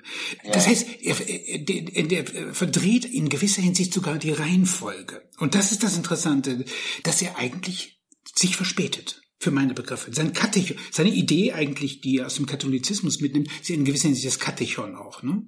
Ja. Aufhalten. Ja. ja. Der Aufhalter. Ja, genau. Ja, also das. Ähm, Freud ist ein Schwein, was sagen Sie? Freud ist ein Schwein, ja. Also äh, die also die ganze Sexualität Schmitz und, und das, das wäre nochmal das wäre noch mal ein ganz eigenes Kapitel sozusagen. Ähm, nein, ich glaube, Ihre Beobachtungen sind völlig zutreffend. Also wir, es sind ja auch, wie soll man sagen, es sind einfach Krisenjahre. Äh, es, ähm, es ist ja auch nicht verwunderlich, dass, wenn man so möchte, deutsche Intellektuelle der Zeit eigentlich die, wie soll man sagen, die brillantesten Krisentheoretiker werden. Äh, das kann man ja bei Walter Benjamin vielleicht dann genauso. Äh, und, und dann auch ja noch miteinander sprechfähig sind, also sich ja auch wechselseitig äh, wahrnehmen und interessant finden und ähm, austauschen. Also sozusagen das, das deutsche Trauerspiel beeinflusst von von Karl Schmidts äh, Theorie des Ausnahmezustands und der Souveränität. Also, dass, dass die jetzt auch wieder in Zeiten, die Krisenzeiten sind und die, die Illusion ablegen müssen, dass wir irgendwie irgendeine Art von Normalzustand haben, der auf eine Kategorie der Ausnahme verzichten kann, dass die dann wieder sozusagen so, so hoch tagesaktuelle Autoren werden, das, das ist sicherlich so. Und die Faszination jetzt, also weil Sie links und rechts gesagt haben, nicht? Also die Faszination, die jetzt auch bei Schmidt äh, hinsichtlich von Leuten wie Bakunin oder Sorel besteht. Ähm, nicht, da würde man, man denkt ja immer, oder so wie ich das lese oder verstehe, lautet es ja immer so, naja, wir wissen wenigstens, dass wir Feinde sind, wir wissen, aber wir, in dieser Art von Feindschaft sind wir ja zumindest, wie soll man sagen, gegen die Entpolitisierer und Neutralisierer sozusagen vereint, weil wir wissen, dass, dass die irgendwie falsch liegen und, und, und insofern gibt es eine Art von Anerkennung da, so habe ich auch das Gefühl, also, dass Schmidt ja diese Leute schon rezipiert, weil er irgendwie gesagt hat, okay, die haben wenigstens verstanden, worum es geht, die haben wenigstens, die haben wenigstens die Lage verstanden. Ne? Und insofern ist, ja, also so, so würde ich das auch sagen, dass das Technische, das Industrielle, das Ökonomische, dass das tatsächlich in den 20er Jahren bei ihm noch nicht so stark entwickelt ist, da würde ich Ihnen völlig recht geben. Das sehe ich auch so das sind tatsächlich Dinge, die in diesen 30er Jahren und dann auch 40er Jahren stärker in, in den Vordergrund treten. So, ja, Herrgott, ähm, ob, ob man da selbst wiederum eine Deutung für geben könnte, warum das so ist. Ich, ja, ich denke immer so, okay, man muss ja auch erstmal so einer Person zugestehen, ja, sich intellektuell auch erstmal erstmal voll auszureifen, sozusagen. Es ist ja wirklich erstaunlich. Ich meine, er ist 88 geboren. Er ist dann also knapp über 30, ähm, als er sozusagen die ersten großen, also politische Romantik, Diktatur, dann politische Theologie schreibt. Das ist ja schon eigentlich erstmal sehr, sehr, sehr, sehr beeindruckend. Ne? Ich mache einen ganz kleinen Zeitsprung, der wirklich auch in der Reihenfolge schon interessant ist. 1989 Fukuyama hat sein End of History geschrieben und Derrida beginnt nachzudenken über die Gesetzeskraft und eigentlich ein Text von Walter Benjamin, Kritik der Gewalt, Derrida schreibt äh, eigentlich weniger über Benjamin als über Karl Schmidt. Und er sagt in diesem Text diesen Satz, der letzte große Vertreter der europäischen Metaphysik der Politik. Also im Grunde genommen, äh, was Derrida an Schmidt fasziniert, ist genau dieses Phänomen des Machtworts. Das durch das Sagen wird etwas, ja, gesagt, getan. Ähm, das heißt also, es ist eine Selbstermächtigungslogik in einer gewissen Hinsicht. Und Derrida ist ein älterer Herr. Giorgio Agamben ähnlich. Beide sind vollkommen fasziniert von dieser Frage der Gewalt. Wenn wir jetzt aber zurückgehen in die Antike, dann müssten wir sagen, okay, der Augenblick, als Drakon sein Gesetz errichtet, ist relativ spät. Also vor der Rechtssetzung kommt die Rechtschreibung. Und die Vorstellung von Gerechtigkeit, die dann bei Hesiod als Dike zuerst mal kommen, das dauert relativ lange, bis sozusagen die Polis sich auf diese Art und Weise äh, auf dieses auf dieses äh, Gesetz einigt, das nicht mit Tinte, sondern mit Blut geschrieben ist, wo jede Straftat eigentlich gleich mit dem Tod äh, bestraft wird. De facto müsste man sagen, jeder Gesetzgeber nach diesem Akt ist eigentlich erstmal ein Opfer der Rechtschreibung. Wir sehen eine symbolische Ordnung, die dem vorausgeht, drei, vier Jahrhunderte. Diese symbolische Ordnung produziert Vorstellungen von Gerechtigkeit, von Homologie, wo ein Typ dem anderen gleich ist, so wie die Buchstaben im Alphabet nebeneinander stehen. Und man wundert sich über Derrida, der doch über, über die Logologie geschrieben hat, und sagt sich, wieso kommt er jetzt auf die Gewalt? Das macht doch überhaupt gar keinen Sinn. Und wie kommt ein älterer Herr plötzlich so? Aber man versteht schon, warum er dahin kommt, weil es ist eigentlich eine Form der Selbstermächtigung. Es ist eine Selbstermächtigungsform. Man nimmt Schmidt, und ich glaube, das nicht enden wollende Faszinosum für Schmidt hat genau damit zu tun. Also, dass Schmidt die Leute ermächtigt. Man zahlt den Preis nicht, den man äh, eigentlich für diese Selbstermächtigungsformeln bezahlen möchte, müsste. Zum Beispiel, wenn wir diesen, diesen Satz nehmen, der, der Ausnahmezustand hat für die Jurisprudenz die analoge Bedeutung wie das Wunder für die Theologie, dann sagt man sich, okay, äh, jetzt bin ich in der totalen Immanenz drin, der totale Staat. Wenn ich den Ausnahmezustand deklarieren kann, bin ich souverän, ich bin eigentlich ein Gott auf Erden, sozusagen ein sterblicher Gott, wie Thomas Hobbes es vielleicht gesagt hätte. Ja, ähm, hm, ich bin mir nicht so hundertprozentig sicher, ob man, ähm, also es gibt dieses Diktum, niemand kritisiert äh, ungestraft Geschichtstheologie. Und äh, jetzt würde ich fast sagen, niemand äh, benutzt ungestraft Schmidt als ein Autor, der zu der, der einem die Selbstermächtigung erleichtert, ähm, weil ich immer schon das Gefühl habe, dass das, ja, dass es bei ihm nie so einfach wird. Ähm, ähm, also so, so ein Satz wie souverän ist, wer über den Ausnahmezustand entscheidet, verweist ja letztendlich aus meiner Sicht nur darauf, dass, dass er sagt, okay, wenn wir politische Gemeinschaftsformen welcher Art auch immer haben, er schreibt das ja in einer Zeit, wo die dominante politische Vergemeinschaftsform der Staat ist, schreibt die aber gleichzeitig, dessen Zeit ist jetzt eigentlich vorbei.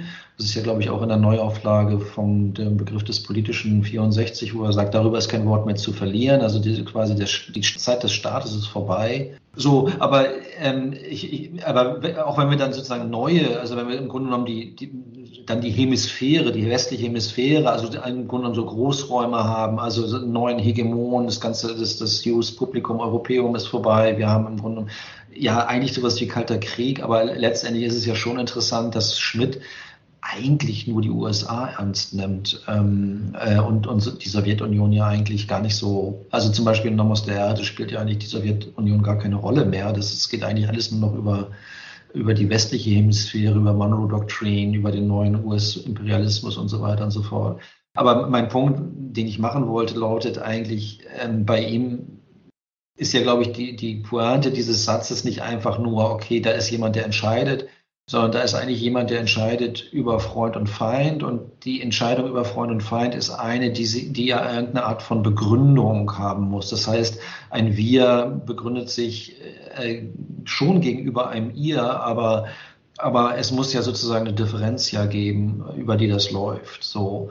Also deswegen spricht ja unter anderem auch von Geistesgeografie. Also wenn man sich irgendwie abgrenzt, muss es ja sowas geben wie eine wie eine, ja, irgendeine Art von Wir-Identität oder wie man das nennen möchte. Er ist, äh, und, und das ist ja bei ihm jetzt, wie gesagt, das ist ja, das ist ja jetzt zum Beispiel nicht irgendwie rassisch begründet oder sowas, die sehen anders aus, sondern es ist immer geistig begründet.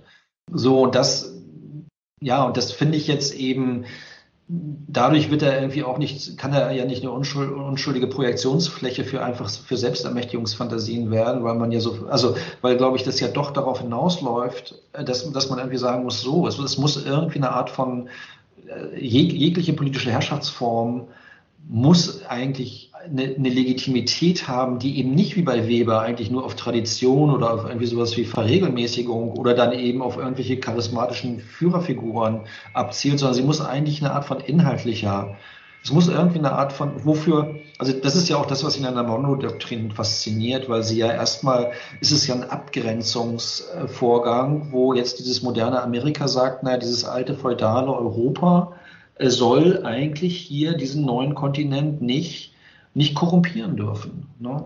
Wir, wir, wir, wir, lassen dieses alte feudale Europa hinter uns. Wir sind, die, wir sind das neue Jerusalem oder wie auch man das nennen möchte. Aber das ist ja inhaltlich. Das ist ja nicht einfach nur machtpolitisch, imperialistisch so und so, sondern zumindest in der Urbewegung ist es erstmal eine, eine geistige Abgrenzung. Ne? Wir, sagen, wir haben die amerikanische Republik, wir haben sozusagen Freiheit und da ist dieses feudale, feudale Europa. Und da würde ich sagen, okay, da, da, da kann man ihn einfach nicht einfach nur nutzen, weil man sagt, man, weil man weil einem dieses Dezisionistische und, und dieses, dieses Selbstermächtigende als Element so gefällt, sondern man muss ihn ja ernst nehmen und sagen, okay, das ist ja aber sofort eigentlich eins, was darauf abzielt, uns zu fragen, was vereint uns denn eigentlich? Und, und, und sind wir überhaupt noch vereint oder sind das Konsensfiktionen sozusagen? Ist es sowieso nur noch purer Materialismus oder, oder, oder teilen wir eigentlich irgendwas? Ne? Da würde ich, da würde ich sogar Karl Schmidt gegen Derrida in Schutz nehmen. Äh, Sie haben ja vollkommen recht. Äh, das hat mir gut gefallen, dass Sie die, die Elektrifizierung in diesen Großraumgeschichten, äh, die er dann Einheit der Welt und dergleichen nach dem Krieg schreibt. Aber das ist ein interessantes Phänomen, weil die Elektrizität kennt ja keine Raumdifferenz mehr. Elektrizität entfernt ja die Welt, wenn man so will, entfernt die nationalen Staaten. Und äh, sagen wir mal, da an der Stelle kommt man zu einem ganz merkwürdigen Phänomen, weil wenn man äh, die Elektrizität nimmt als das, sagen wir mal, Triebwerk eines noch nicht in dieser Form existierenden Kapitalismus, müsste man sagen, ja, das ist das kantische Weltbürgertum. Alle sind mit allem vernetzt, die Internetwelt, die wir heute haben. Und natürlich geht das über nationalstaatliche Grenzen hinweg. Und der Nationalstaat ist aus diesem Grunde ein Auslaufmodell. Und jetzt kommt der, die, natürlich die Punkte an dieser Geschichte. Die Elektrizität ist nun nichts, was das 20. Jahrhundert in die Welt gesetzt hat. Es geht tief. Es liegt vor dem Nationalstaat, im, äh, tief im, im, im 18. Jahrhundert begründet. Auch da wiederum sozusagen, hätte Schmidt ja eigentlich diesen Weg auch wiederum, den er dann doch sieht, weitergehen können. Er hätte sagen können, okay, was ist denn gemeinschaftsstiftend de facto? Aber auch da wiederum macht er was sehr Merkwürdiges. Und das ist natürlich auch das Faszinosum, was, was dann zum Beispiel die RAF begeistert hat am äh, der Theorie des Partisanen. Er, er nimmt im Grunde genommen eigentlich die Perspektive sozusagen quasi des, desjenigen ein, der sich gegen das System oder gegen, gegen diese, gegen diese Übermacht des Technischen wehrt. Oder sehen Sie das anders? Ähm, schwierig zu sagen, weiß ich nicht. Ähm, also Theorie des Partisanen muss ich, muss ich jetzt gestehen, habe ich lange Zeit nicht mehr gelesen, habe ich jetzt auch, glaube ich, nicht, ähm, kann ich nicht sofort extemporieren sozusagen. Ähm, Aber der Konnex ist Ihnen klar, ne? Also mit, mit der RAF und äh Ja, das ist schon klar. Ähm, also wozu ich vielleicht eher was sagen könnte, ja, bei ihm spielen natürlich wie soll man sagen? Also ich, ich glaube, es gibt, ja, ich glaube, es gibt sozusagen Materialisierung von Elektrizität und natürlich gibt es auch die Wellen und die, das, was ihn, also da, da hat er ja fast paranoide Reaktionen drauf, dass er wirklich auch das Gefühl hat, Wellen würden Räume durchdringen und letztendlich auch äh, ihn selbst. Also da gibt es ganz seltsame Tagebucheintragungen. Können Sie das noch genauer machen, was er, was er da schreibt im Tagebuch? Das ist mir gar nicht bekannt.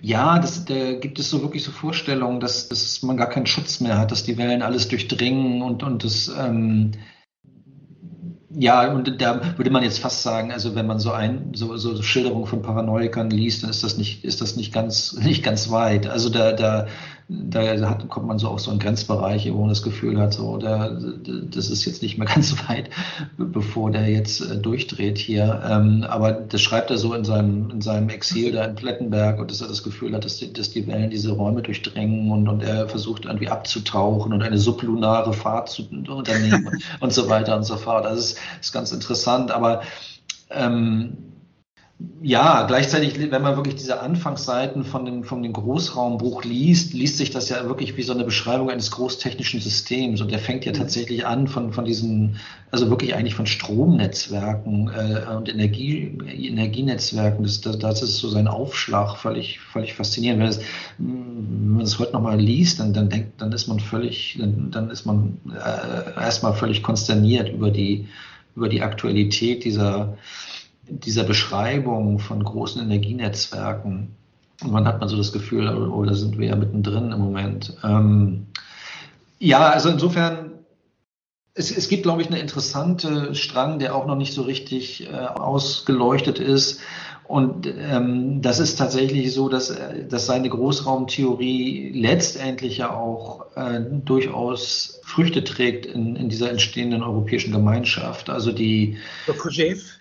Kojève, aber auch schon Peru vor ihm. Es gibt eine Reihe von auch französischen Ökonomen, die das auch irgendwie gelesen haben und auch verstanden haben und auch irgendwie gesehen haben, okay, das ist, äh, das sind eigentlich Fragestellungen, die sich jetzt real, ganz real stellen und, und, und die ja dann auch, also wenn man so erstmal so, ähm, äh, also ähm, äh, ja, Kohle- und Stahlunion als ersten Schritt macht.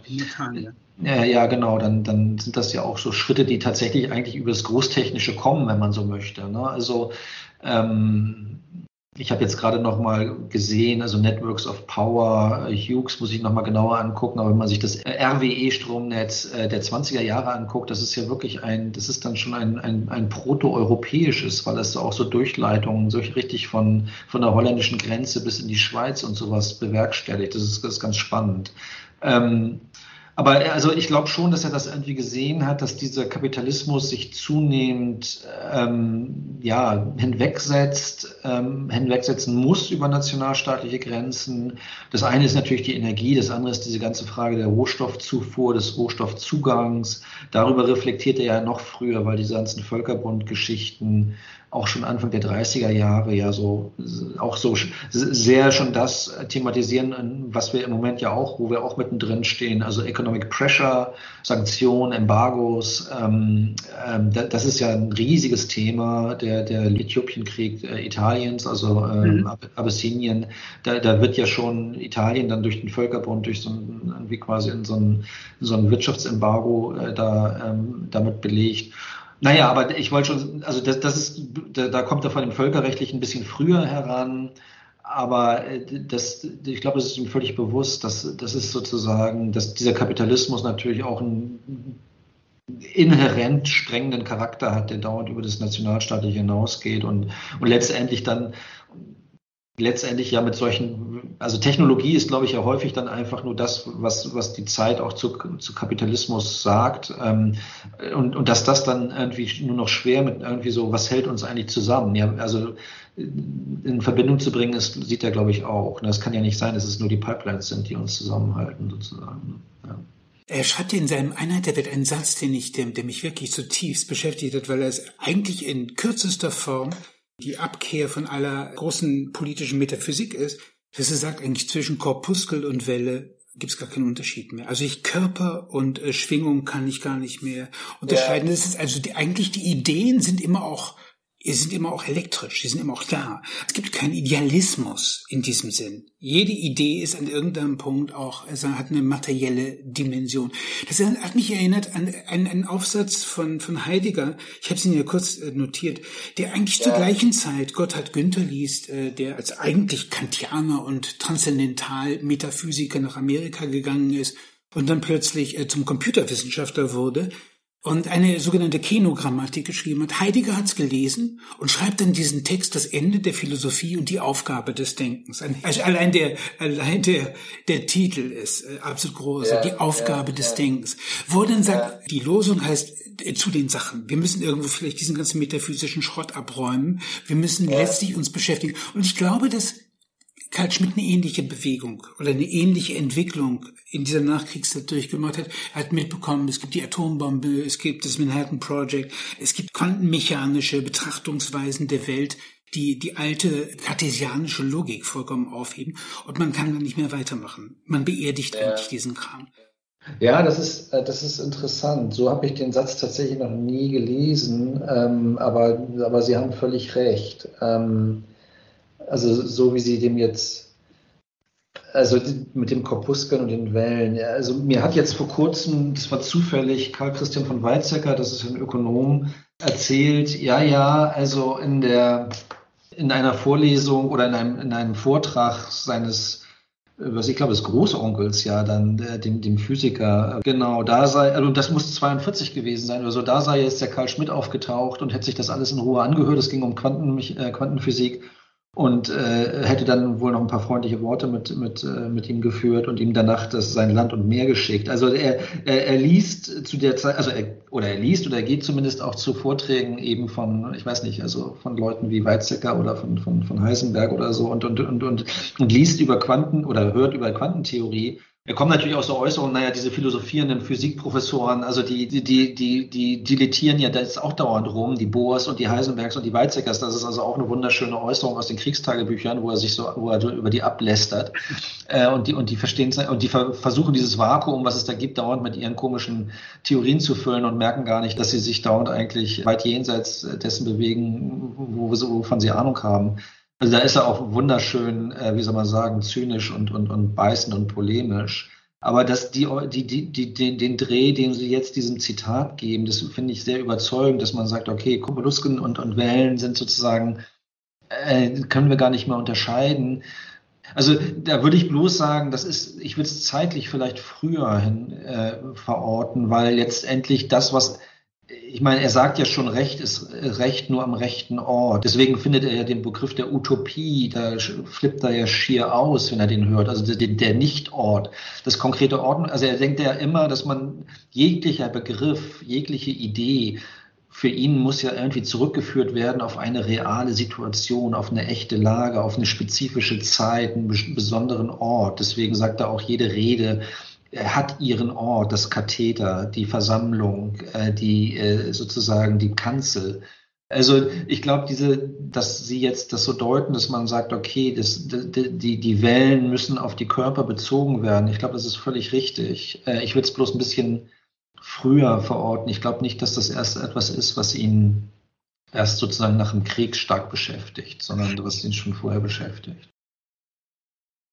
Ich würde ja, äh, äh, ich gehe in nicht unbedingt esoterisches, aber in, in, in ein Gefilde, was Ihnen wahrscheinlich vollkommen fremd ist. Als jemand, der sich, ich habe ziemlich lange über die Geschichte der Elektrizität nachgedacht, weil ich den Zusammenhang zwischen Energie und Information klären wollte für mich selbst. Ne? Also man landet dann im, im, im, im 18. Jahrhundert. Erkennen Sie die Geschichte von dem Abbé Nollet? Äh, der, Nein. Okay. Nein. Stellen Sie sich ein großes Feld vor, 1746, Norden Frankreichs. Okay? 600 ja. Mönche versammeln sich auf diesem Feld. Und diese 600 Mönche bilden einen Kreis von mehreren hundert Metern. Und diese 600 Mönche verkabeln einander mit Eisendraht. Einer von diesen Mönchen, der Abinolé, der ein alter Kartesianer ist, der berührt eine kleine Antenne, die aus einem Gefäß herausragt. Was passiert? Ahnen Sie es? Nein. Alle Mönche beginnen zu zucken, und zwar gleichzeitig. Also, man hatte die, die Leidener Flasche entdeckt äh, und die Frage war ganz simpel. Können wir wie bei unserem Stadion eine Laola-Welle, können wir sozusagen quasi einen Zeitversatz sehen? Die wollten wissen, wie schnell ist dieses elektrische Fluidum. Also vollkommen okay. logische Geschichte. Wir sehen diese, diese, diese, diese Masse, die tatsächlich in diesem Augenblick sozusagen quasi sowas wirklich eine, eine neue Masseformation der Moderne darstellt. Äh, also ich habe darüber nachgedacht, ganz simpel, was eigentlich ein Prozessor ist. Äh, ein Prozessor, in dem, dem schwingt jeder äh, Punkt zwischen A und B, schwingt im Gleichtakt, okay? Wenn ich jetzt das übertrage auf diese ganzen Mönche, könnte ich sagen, die bilden gerade einen Humanprozessor. Die sind ein Chip, quasi avant la lettre. Und der Punkt, und der, das ist ja eigentlich die, die dialektische Wendung, die ich unglaublich interessant finde an dem Punkt. Derjenige, der dieses Ding berührt, ist eingemeindet. Der zuckt mit. Der hat jetzt nicht mehr die Wahl, wie äh, Blaise Pascal sagt, allein in seinem Zimmer zu sein, sondern der schwingt in diesem Masseaggregat mit. Und wenn Sie die, die Entstehung des Nationalstaats unter diesem elektrischen Gesichtspunkt sehen, dann sind Sie genau bei dem, was Karl Schmidt sozusagen quasi mit großer Verspätung, äh, so quasi im Jahr, weiß ich, 1950, äh, entdeckt. Also äh, quasi Sowjetmacht plus Elektrifizierung, eine Form der, der kommunitären Ordnung, die, äh, die ihm irgendwie sozusagen neu ist. Die aber, und jetzt kommt der Punkt, die ist doch gar nicht neu, die gibt es seit 1700 46. Benjamin Franklin, so quasi geht in die äh, als jemand, der ein großer Elektri Elektrizitätspionier ist und schreibt in der Ver amerikanischen Verfassung mit und sagt, if we don't hang together, we all hang separately. Also wenn wir dieser berühmte ja. Satz, ne? Das heißt, wenn wenn Sie unter dem Gesichtspunkt die Nationalstaatsbildung betrachten, haben Sie ein vollkommen anderes Bild. Und Sie haben eigentlich, wenn Sie so wollen, das Unbewusste und das technisch Unbewusste, das Karl Schmidt im Jahr 1950 plötzlich heimsucht. Und er hat ja vollkommen recht, sich gegen die philosophierenden Physiker abzugrenzen. Er will von Realitäten, äh, Realitäten schreiben. Der wollte immer nur von ja. Realitäten schreiben. Ne? Absolut, absolut. Ja, ja also ähm, das ist das ist natürlich sehr interessante Gedankenführung. Ich bin nicht, also das ist nicht Ihr Feld, das ist mir. Nein, aber das ist sehr spannend. Ähm, wie gesagt, es gibt in den 20er Jahren von ihm verstreut, das muss man alles ein bisschen zusammensuchen, äh, aber teilweise, also es gibt so zwei Seiten zum Beispiel in, dem, in der römische Katholizismus und politische Form, wo er so über moderne Öffentlichkeit nachdenkt. Und ähm, ich meine, dass das das Zeitalter des Radios ist ähm, und dass wir genau solche, also dass er über Lautsprecher, ich, wie gesagt, die, die Lautsprecher und die Sinnverfälscher, äh, also dass, dass er nach, anfängt über äh, letztendlich auch sowas, wer spricht denn da überhaupt? Also wer, was sind die Machtstrukturen, die dahinter stehen? Also wie, wie, wie wird öffentliche Meinung kreiert? Also das, das sind schon auch Dinge, die man dann teilweise bei ihm findet. Also das heißt, ähm, das, was Sie jetzt im Grunde genommen schreiben oder jetzt gerade expliziert haben, also dass im Grunde genommen die moderne Massendemokratie eine ist, in der diese Massen, also wir auch so Massenschwingungen bekommen letztendlich. Ähm, das äh, und, und zwar teilweise durch Radiowellen ähm, verursacht. Das finde ich hochgradig interessant, dass er natürlich eigentlich als notorischer Außenseiter ähm, und ähm, ja, eigentlich ein hoch, hochnervöser ähm, Individualist da irgendwie auch ein sehr ambivalentes Verhältnis zu hat. Ähm, und, und da auch letztendlich völlig widersprüchlich agiert. Also ich meine, das, was er wirklich in den 30er Jahren macht, ist ja von, von dann teilweise auch von unsäglicher, von unsäglichem völlig unsäglichem Opportunismus durchdrungen, wie er sich diesen Machthabern da irgendwie andient und dann auch wirklich glücklich ist, wenn, wenn die irgendwie so ein paar Stichworte von ihm aufnehmen und, und das in diesem, in diesem ja, nationalsozialistischen Massenstaat dann irgendwie äh, Teil der Herrschaftsideologie wird und, und er sich da freut. Ähm, das ist ja alles so ganz, ganz, ganz, ganz bitter. Und dann kommt natürlich nach 45, also schon eigentlich schon früher, schon in diesen Kriegstagebüchern natürlich ähm, kommen dann auch Dinge, die er dann später im Glossarium interessanterweise nicht schreibt, wo er wirklich so schreibt, also wofür er sich schämt und, und, und. Wofür schämt er sich? Naja, also er, er merkt ja schon, dass er letztendlich auch seine ganzen jüdischen Freunde, die er da hat, äh, auf, auf, eine, auf eine sträfliche Art und Weise betrogen und enttäuscht hat und, und verlassen und, und, und, und, und sich von ihnen abgewendet hat. Und das kommt schon, also es kommt jetzt nicht häufig vor, aber es, das kommt auch schon vor. Das kann man ja von dem, von dem zumindest veröffentlichten Nachkriegsschmidt kennt man das ja nicht. Ähm, es kommen auch so Äußerungen wie schmutzig ist der Jude, aber noch schmutziger ist der Judenfeind. Also so, da, da sind so Sachen, wo man das Gefühl hat, na ja, ähm, und dann kommt natürlich nach 45 durchaus da so in der Sicherheit des Schweigens. Also da entdeckt er ja dann auf einmal, wie schön es ist, wenn man nicht mitschwingt ähm, und wenn man sich irgendwie zurückziehen kann und quasi emeritisch, wenn man so möchte, lebt. Also da, da ist ja auf einmal die Freiheit der, der Einsamkeit, also das, was Sie gerade mit mit Blaise Pascal beschrieben haben, wird da auf einmal ganz hoch gehängt. Nicht? Also da, da, das ist ja alles, das ist ja nicht alles wirklich auf einen, auf einen konsistenten Begriff zu bringen. Ne? Interessant. Jetzt komme ich vielleicht sogar ein bisschen zu unserem langsamen Ende, aber es betrifft die Aktualität Karl Schmitz. Äh, ich fühle Sie wahrscheinlich auch hier wieder so ein bisschen auf Terrain, dass Sie es Ihnen ungeheuer sein mag. Also ich erzähle ganz schnell, so quasi wie Bruno Latour das macht und dann, äh, dann kommen wir zu dieser interessanten Geschichte. Also Bruno Latour äh, entdeckt natürlich, äh, dass die ganze abendländische Rationalität, Technik und so weiter hat eigentlich gar ja die Mutter Natur vergessen. Also er möchte das wieder restituieren, sozusagen gesagt, eigentlich liegt die doch vor allem. Man müsste im Grunde genommen State of Nature mit einem kapitalen S schreiben, sozusagen quasi wir leben von dieser Natur, also müssen ihr die Rechte zurückgeben gegeben werden und dergleichen. Und bringt es tatsächlich fertig in seinen Gifford Lectures, Karl Schmidts Theologie äh, ins Umweltmäßige zu, äh, zu wandeln. Was eine, eine, eine Wendung ist, die abenteuerlich ist. Jetzt gibt es eine junge Dame aus Harvard, Margaret Klein Salomon. Wenn Sie das lesen wollen, das ist, wenn Sie eine Karl Schmidt Lektüre so quasi äh, aktualisiert haben für Ihre Studenten sozusagen, hat ein Text geschrieben. Da kommt Karl Schmidt nicht vor, aber wahrscheinlich kennt sie, kennt sie Bruno Latour. Der hat den wahnsinnigen Titel Leading the Public into Emergency Mode. Wie man die Öffentlichkeit in den Ausnahmezustand versetzt. Sie sagt, und das ist wirklich die Argumentation des Abenteuerlich, die sagt, okay, äh, eigentlich sind äh, Katastrophensituationen wie Pearl Harbor äh, sind doch wunderbar, weil sie die Menschen zusammenbringen. Sie schaffen Kommunität. Das ist auch wiederum Karl Schmidt, ne? so ein Kriegszustand und dergleichen Gegenden, was und eine, in eine Gesellschaft bringt es fertig, diesem kommunitären Flow, wie sie das dann nennt, Dinge hinzubekommen, die eigentlich der klassische Kapitalismus so nicht kann, weil man so quasi im, im Flow ist. Ähm, und sie, sie vergleicht das dann sozusagen quasi noch äh, mit psychologischen Mechanismen, die dann ähm, ähm, in den Bereich des Superhuman, die totale Kreativität hineingeht.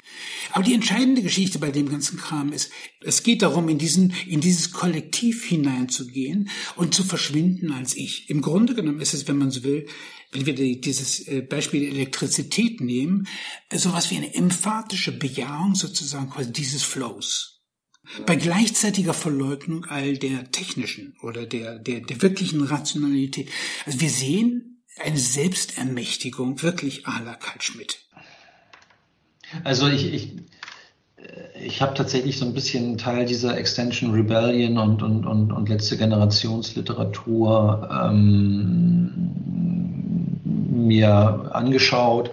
Und natürlich sind da verschiedene Versuche, und das, was Sie schildern, scheint, scheint ihm sehr nahe zu kommen. Ja, also natürlich sind das, sind das auch Selbstermächtigungsdiskurse, die da stattfinden, aber ähm, es sind natürlich auch Diskurse, die sozusagen, ja, zu, man könnte sagen, zur eigentlichen ökologischen Verschärfung, ne? also so, so könnte man das formulieren, beitragen wollen, weil, weil sie darin dann die Lösung sehen. Ähm, die meine unmittelbare Reaktion darauf wäre, und das, das ist ja, das Stichwort ist eben schon gefallen, und ich, ich habe eigentlich erst seit relativ kurzer Zeit verstanden, was das für eine Denkfigur bei, bei ihm ist. Das ist eigentlich dieser, das ist eben dieser Katechon aus dem zweiten, glaube ich, Thessaloniker Brief sozusagen, ja. ähm, also der Aufhalter. Was eigentlich Schmidt ganz genau damit meinte, das war mir, ich fand es immer ein bisschen, also es war mir zumindest nicht hundertprozentig klar. Und so wie ich das jetzt verstehe, scheint es mir so zu sein, dass wir eigentlich, dass er sagt, wir haben eigentlich im Grunde genommen zwei dominante Deutungen von, von, im Grunde genommen von geschichtlicher Zeit. Die eine Deutung ist sozusagen, und das ist eben so eine Art kapitalistische, das ist wahrscheinlich auch die, die, die, die Bruno Latour äh, quasi kritisiert. Das ist eben diese Vorstellung, so Zeit läuft eben jetzt so ab wir haben die Zeit und wir nehmen die Zeit und, und, und, und, und wir, wir, wir gehen jetzt von der Gegenwart in eine Zukunft und, und das wird immer so weitergehen.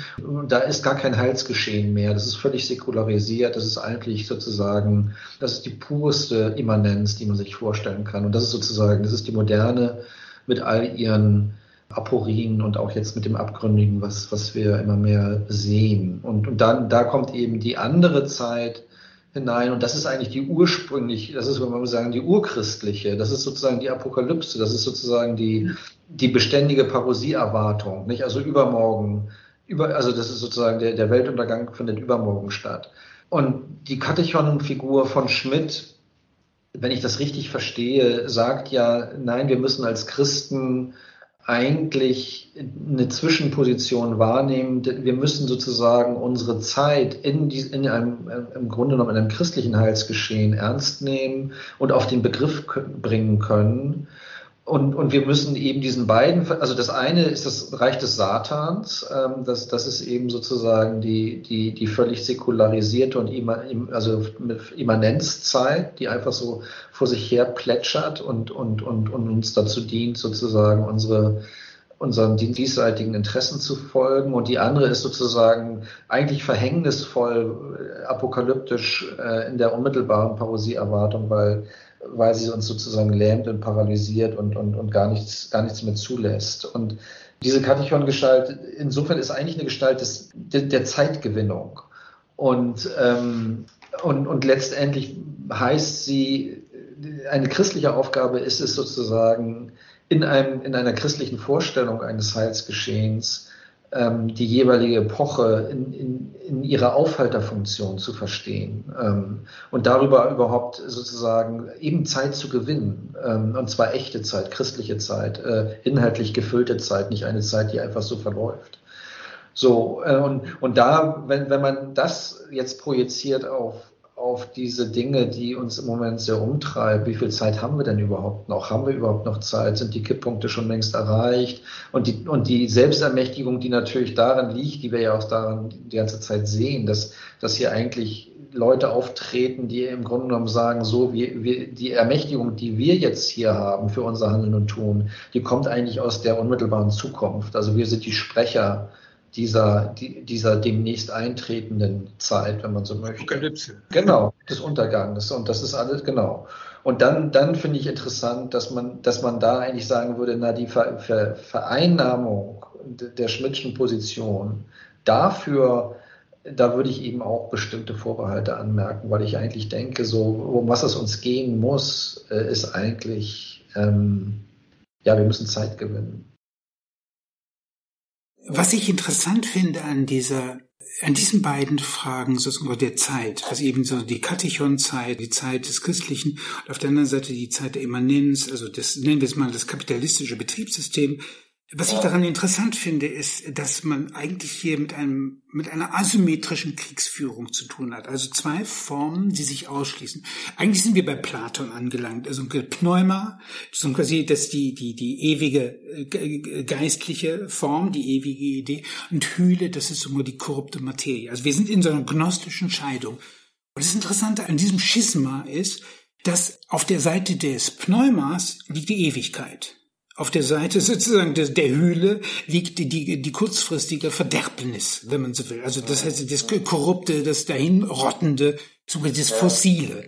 Und das heißt, was, was wir hier sehen, ist eigentlich die Fortschreibung einer politischen Theologie in die Apokalypse hinein. Weil man hat keine Theologie mehr. Aber das ist natürlich die totale Selbstermächtigungsform. Die Apokalypse ist in, in gewisser Weise man ist jenseits der Zeit. Man hat die Geschichte hinter ja. sich gelassen. End of History ist praktiziert. Und ich glaube in gewisser Hinsicht, dass Karl Schmidt, der doch eigentlich immer auf der Seite der Realpolitik war, wenn man so will, also und sich mit dem Satan zum Megafon dieser Ordnung hat man, dass der plötzlich in den äh, sozusagen in so einen Digital Detox hineingerät, das ist schon sehr witzig. Ja. Mich interessiert an dieser, wenn ich offen bin, an Karl Schmidt, abgesehen davon, dass ich natürlich seine seine Schriften sozusagen quasi als Begriffsballistiker. Er habe ein großes Sensorium für diese, für diesen Stil, ja. für diese Schmissigkeit. Äh, aber sagen wir mal, mich hat er vor allem als äh, Symptom interessiert. Man könnte sagen, Karl Schmidt und seine Fans. Die Frage, was, auf was für Resonanzen trifft er? Und ich glaube de facto, dass diese Freund-Feind-Scheidung, diese Selbstermächtigung eine unglaublich mächtige Gedankenfiguren sind. Und die sind eigentlich verkappt religiöser Natur. Das ist ein nicht erledigter Katholizismus. Und da ist die Immanenz nur zum Schein dispensiert. Der hat den ganzen Kram einfach weitergemacht. Die Messe ja. ist noch nicht gesungen, sozusagen. Ja. Aber gerade in dem, was Sie, wie soll man sagen, also was Sie hier als, als Pneuma versus Hühle äh, charakterisieren, glaube ich, ist er ja einer, der ganz, ganz früh, das ist schon, das ist schon 1914, 1916, das ist schon die Auseinandersetzung es ist eben die Auseinandersetzung auch mit einem deutschen Protestantismus, der die ganze Zeit das Pneuma, ähm, also die Urchrist ist ja pneumatisch vereinigt. Es geht nur um den Geist, es geht nur um die, so und, und, und, und deswegen ist es auch nur charismatisch. Es ist sozusagen, es sind nur wenn man so will, prophetisch, äh, prophetisch legitimierte Wunderredner letztendlich, die, die jeweils die Vereinigung der Gemeinde bewerkstelligen. Und das, da, da protestierte er schon ganz, ganz, ganz früh gegen uns und also die Sichtbarkeit der Kirche. Und deswegen ist er eigentlich schon immer auf der Seite der Hülle, wenn man so möchte. Und das Argument bei ihm ist ja die Menschwerdung Gottes. Also sozusagen, es ist ein Eintritt der, der Idee in die Welt. Und damit ist aber die Idee in, in, in dieser Welt und sie ist irgendwie auch konfrontiert mit all den Widrigkeiten der Welt, mit all der Sündhaftigkeit der Welt. Sie verliert auch letztendlich so ein bisschen, die Idee verliert so ein bisschen die Kontrolle über sich selber, weil sie einfach gesagt hat, ich lasse mich darauf ein. So, und das, das ist, glaube ich, das ist, und deswegen ist er, glaube ich, immer, ähm, da, da kommt diese ganze Geschichte her. Also das mit den Korpuskeln, wie Sie gesagt haben, ich finde das hochinteressant dass man eigentlich, weil er sich deswegen immer für die, für die Konkretisierung von, äh, also Begriffe interessieren ihn ja auch nicht per se, sondern er fragt immer, wann treten diese Begriffe genau. wie, wie, in die Wirklichkeit, was haben sie für Wirkung, was, was ist ihre, was ist ihre Realpräsenz, wenn man so sagen möchte. Ne? Und, das, und deswegen ist er eigentlich ja, da, verbinden sich, glaube ich, auch Affekte und völlig, völlig berechtigte, völlig richtige Affekte gegen diesen deutschen Protestantismus und seiner angeblichen Geistlichkeit. Er ist ein ja, Lyriker am Anfang. Er könnte man sagen, er ist auf der Seite der Hülle, der Realpolitik. Er redet von dem, was ist. Der will nicht reden von dem, wie es sein soll, sondern von dem, was ist. Genau. Aber ich glaube, der bleibt da sein Leben lang drauf auf der Seite, wenn ich das richtig verstehe. Das ist, also das ist, und das ist ja extrem heilsam. Ich meine, wenn Sie fragen, er und seine Fans, wo kommen die Fans? Naja, weil er immer, weil er es immer auf die konkrete Situation zurückbezieht und deswegen eigentlich auch die Juristerei von einer teilweise völlig geistlosen Positivismus-Position immer wegzieht und zu sagen, wo, wo steht ihr? Wo seid ihr jetzt gerade? Wer spricht? Warum spricht jemand so? Wie, wie kann jemand so sprechen? Wo, welche Sprache benutzt er denn eigentlich? Äh, und so weiter. Also, äh, und das ist ja gnadenlos und das ist so unheimlich, also als Heuristik ist das natürlich völlig, völlig faszinierend ist ein früher Situationist mit einer großen medialen Begabung. Der liest, die, der liest so, die Dinge, so. ja, ja, der liest die Dinge wunderbar, muss man sagen. Und, und ich glaube, das macht auch seine psychologische Überzeugungs-, Überwältigungskraft förmlich aus, dass er ja. wirklich gut, eigentlich ist er ein wunderbarer Psychologe, dummerweise, und ich glaube, das ist das Dilemma, Freud ist ein Schwein. Er will nicht, er will nicht, äh, Psychologie ist für den öffentlichen Raum da. Man liest alles psychologisch, aber bitte nicht sozusagen quasi seinen eigenen Scheiß. ja, ich meine, der ist ja von einer gnadenlosen Selbstbeobachtung. Das muss man ja auch sagen. Also wenn man diese Tagebücher, es ist, er ist ja wirklich auch völlig schonungslos. Ähm, ich bin unsolide, ich, ich, ich, ich bringe nichts zustande, das ist alles völlig äh, hier und so. Also es ist von einer Brutalität der Selbsterkenntnis auch im Sexuellen hinein, ähm, die, zu der wenige von uns, glaube ich, in dieser Art auch mh, hm, fähig wären. Ne? Also er guckt auf dieses ganze private Chaos, auf seine Liebschaften, äh, auf sein Unstetes, auf, auf, sein, auf seine Geltungsbedürfnisse, dass er immer sagt, so, ich, ich, ich, meine Krankheit, dass ich all bei diesen Leuten gelten muss. Also das ist schon, das ist schon wahnwitzig äh, in, in, in, im Grad der Brutalität der Selbstanalyse, muss man schon sagen. Das, ich glaube, wenn, wenn er natürlich Totem und Tabu liest, dann, dann also vielleicht weiß er, ob sich das darauf bezieht. Also da sagt er auch, das ist ja völlig, das ist ja das absurdeste Kino, in dem er je gewesen wäre, so ungefähr. ähm, und da muss man ihm ja fast ein bisschen recht geben, dass diese Urhordengeschichte und so, da muss man auch sagen, okay, was, was passiert denn da jetzt eigentlich ganz genau? Aber ja, also das, äh, aber auch genau, das, das, also die, wie, wie, wie das ganze, wie seine ganze politische Theorie dann auch nochmal mit seinem mit, mit dieser Vorstellung eines, ja, eines modernen Trieblebens zusammenhängen, das, das wäre nochmal Gegenstand einer anderen Erörterung sozusagen. Lieber Herr Manu, diese große Frage werden wir jetzt unbeantwortet lassen, gewissermaßen in Gedanken weiter bearbeiten. Einstweilen danke ich Ihnen erst einmal ganz, ganz herzlich für dieses anregende Gespräch.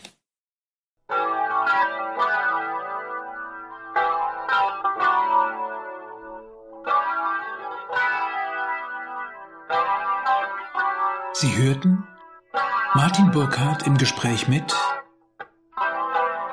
Philipp Manu.